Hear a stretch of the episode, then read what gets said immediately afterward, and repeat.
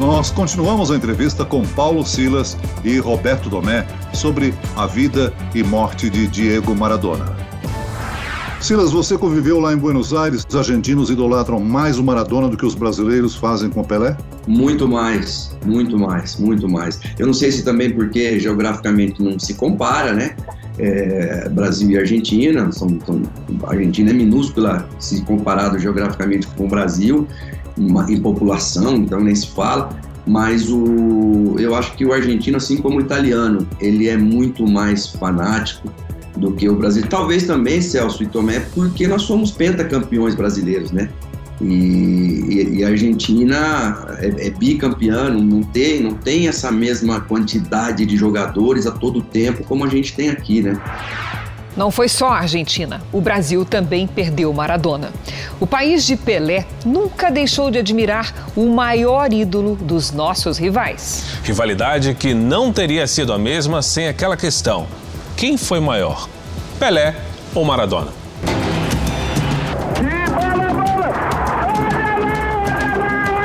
De cada fronteira, força, categoria, gols. Do lado de lá, explosão, habilidade, gols. Quando Diego Armando Maradona chegou ao futebol, Pelé já era um rei. Nada que uma Copa do Mundo, no mesmo México onde o brasileiro alcançava o auge 16 anos antes, não pudesse mudar. Se Pelé é rei, Maradona é Deus, brincam os argentinos. Em campo, eles jamais se enfrentaram. Fora dele, viveram de provocações e trocas de elogios. Os encontros foram sempre cordiais. Por exemplo, quando Maradona recebeu Pelé para uma entrevista em seu programa de TV. Você quer ser eu e eu quero ser você. E também na premiação do Jogador do Século, evento promovido pela FIFA no ano 2000 e que acabou com os dois eleitos para o mesmo posto. O argentino foi escolhido em votação popular. O brasileiro, por uma comissão formada por jogadores e treinadores. A pergunta é eterna: quem foi melhor? A resposta possível? Um camisa 10 da América do Sul. Agora, é incrível que os argentinos né, têm os seus ídolos, os seus mitos. Eu gostaria de lembrar aqui que a Evita Peron, a primeira mulher do Peron, morreu aos 33 anos, jovem. Gardel, que não era argentino, mas viveu a maior parte da vida na Argentina, morreu com 45 anos. Maradona morreu cedo demais, com 60 anos, para os padrões atuais, não? Sem dúvida. E eu acho que o Maradona, fica essa discussão entre quem for melhor, Pelé e Maradona. É, eu acho que o Maradona é o maior personagem da história do futebol pelo que ele representou. E a gente está acompanhando essas cerimônias aí que estão antecedendo ao enterro do Maradona, que ele vai superar inclusive um mito da Evita Peron. Eu acho que ele vai ser para os argentinos o maior mito da história do país.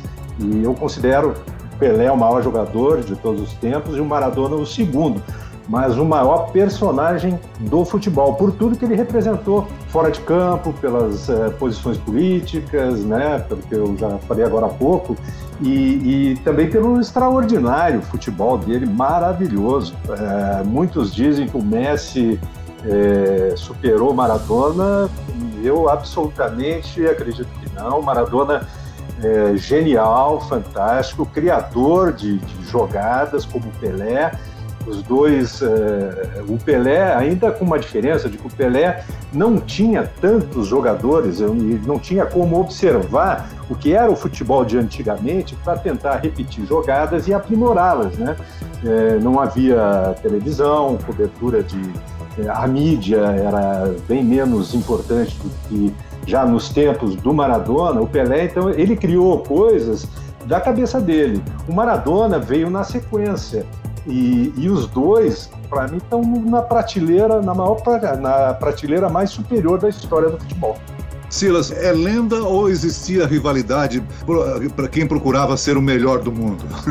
Eu, eu, acho que ela terminou quando. Porque se você vai em Portugal e você fala para muita gente que o Pelé foi melhor que o Eusébio, eles brigam com você.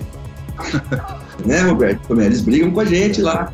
E, e, e, e o Maradona, é, assim, tecnicamente, não tem como comparar o Maradona com o Pelé, porque o Pelé tinha cabeceio, o Pelé tinha perna esquerda, o Pelé tinha, tinha um repertório muito grande. O Maradona tinha, mas o Pelé tinha um repertório ainda maior. Então, assim, eu concordo com o que o Tomé disse, que ele teve que inventar é, é, muitas coisas, e, e, o próprio Maradona disse que o Rivelino, para ele, era mais jogador do que o Pelé. E eu perguntei isso pro Rivelino. Falei, Riva, o Diego disse que ele falou, Silas, não tem jeito de eu ter sido melhor do que o Pelé. o Rivelino falou isso para mim. Então, assim. Aí deve ter sido uma estocada do, do Maradona no Pelé, né? Também, uma, um, um, toquezinho ali, né, de, de, de, rivalidade. Mas o Pelé foi campeão do mundo com 16 anos, o Pelé foi tricampeão do mundo, o Pelé fez mais de 1.200 gols, ou seja, é, então, assim, essa, essa comparação não, não tem como fazer. Mas eu concordo com o Tomé também que o Messi, na era, nessa era agora, é o melhor de todos. O Pelé, no seu momento, foi o melhor de todos. E o Maradona, no seu momento, foi o melhor de todos. Mas de todos os momentos, o Pelé foi o melhor de todos. Agora, Silas, ele não foi muito feliz como técnico da seleção, né? Não foi, não foi. Mas a, a, seleção, né, Celso Tomé, é céu ou é inferno, né? Porque você vê o Dunga, se você pegar os números do Dunga na seleção brasileira, ele tem números maiores que até que o do Filipão, que foi campeão do mundo. E não conseguiu. Dois, dois detalhes, um do Felipe Melo, a expulsão, e o outro lance que o, o Snyder, o pequenininho holandês, conseguiu cabecear a bola no meio de todo mundo ali, numa, num choque do Felipe Melo com, com o, o Júlio César. É, e aí acaba que, por um detalhe muito pequeno, mas assim, a história dele como treinador não é uma história de, de, de vitoriosa, né? Nós jogamos contra o Racing, ele era o técnico do Racing, nós ganhamos de 2 a 1 um, lá no, no, estádio do Racing Clube, pelo São Lourenço. É, é, nós jogamos contra o Deportivo Mandiju, ele também foi técnico lá, o Ecoché era o goleiro, e nós ganhamos também de 2 a 1 um lá. Assim, então, e, e, não teve uma história. No, no, no, mundo árabe ele foi treinador também, nós nos encontramos lá no Catar, mas eu acho que a figura Maradona sempre foi maior do que até o técnico. Eu te pergunto o seguinte: você conviveu próximo do atleta e da família do atleta, né? Ele ganhou muito dinheiro, mas ele não era ligado em finanças? Eu acho que naquele momento é, é, era, uma, era um formato diferente de assessoria, né? Assim, eu acredito que ele, ele tenha morrido com muito dinheiro, deve ter deixado dinheiro para a família, propriedades, patrimônio, mas naquele momento eu acho que o envolvimento com a droga eu acho que também, também deve ter acarretado muito, muitas despesas com advogados, essa, e isso tudo é muito caro em se tratando de uma figura. A gente viu aí algumas questões de sonegação de imposto do, do Leonel Messi, do próprio Cristiano Ronaldo, fortuna que eles tiveram que pagar, acorde ao que eles recebem, né? acorde àquilo que eles ganham. Eu acho que com o Diego também não deve ter sido diferente, mas acho que o mais difícil, Celso, para mim, deve ter sido ele administrar o que realmente significava ser é, Diego Armando Maradona e conseguir viver, porque ele não podia sair na rua. É, é, Assediado. Ele vivia na noite, ele, não que ele vivia na noite na boemia, mas ele saía de noite para não, não, porque não tinha como sair durante o dia. Para finalizarmos, qual o legado que Diego Maradona vai deixar para as futuras gerações de fãs e jogadores de futebol, hein? Bom, eu acho que em se tratando de futebol, é, vão ficar as imagens maravilhosas dele, é, toda a genialidade dele em campo, jogador capaz de levar um time pequeno, Napoli, até então pequeno na Itália, na década de 80, é, se transformar num gigante do futebol europeu. Né? Dois títulos nacionais, os únicos dois títulos do Napoli, e, eu acho que, sobretudo, fica a liderança que ele teve para levar a Argentina naquela Copa é, de 1986, né? Foi a segunda geração é, vencedora da Argentina e eu acho que tecnicamente é indiscutível o legado que o Maradona vai deixar. E, e vai deixar também, eu acho que essas posições, embora é, ele tenha todo esse caráter polêmico fora de campo, mas o Maradona vai deixar também esse legado de um cidadão, né? um cara que se preocupou é, com é, os próprios é, jogadores, é, né, a condição é, do profissionalismo é, na Argentina e todos os seus posicionamentos, né, um cara que foi próximo de presidentes, foi próximo do Fidel Castro, do Hugo Chávez, um cara que se posicionou. Eu acho que isso fica para essa geração mais nova de jogadores que é muito atrelada às mídias sociais e tem pouca é, consciência, né? Os jogadores me parecem hoje muito individualistas. É, a gente compreende que o meio é muito competitivo, né? Os jogadores, a maioria surge é, de, de, de, ambientes pouco propícios para se desenvolverem é, normalmente, tanto do ponto de vista social como de educação, né? E uma boa formação pessoal.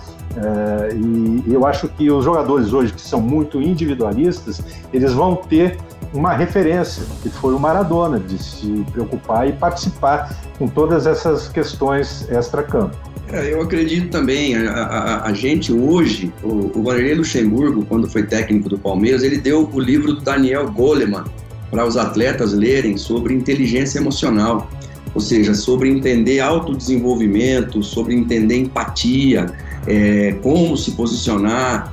Uh, uh, e hoje você tem, através da, da, da, dos meios de comunicação, você tem através de programas, você tem, antigamente o QI era a medida definitiva de inteligência. Depois eles entenderam, quando apareceu o Daniel Goleman, que não bastava o cara ser um gênio, se o cara não conseguisse lidar com as emoções deles. E hoje tem uma cientista já que se chama Dana Zohart, que ela escreveu um livro que chama Inteligência Espiritual. Então, eu acho que o equilíbrio dessas três áreas, é, os jogadores de hoje, eles têm muito mais acesso a tudo isso. Aquilo que aconteceu com o Neymar, por exemplo, quando ele deu um soco no, no, no, torcedor, ou, seja, ali houve um, um, sequestro neural, as emoções do Neymar foram sequestradas naquele momento, ele teve aquela atitude. Hoje é muito mais difícil de acontecer isso, porque as escolas têm os programas de educação é, é, é, é emocional, emo, educação social, e o Diego, o Pelé, como o Tomé diz, não tiveram nada disso. Os caras foram vivendo, tomando pancada e aprendendo, e levantando e aprendendo. Então, assim, eu, eu tiro o meu chapéu para ele.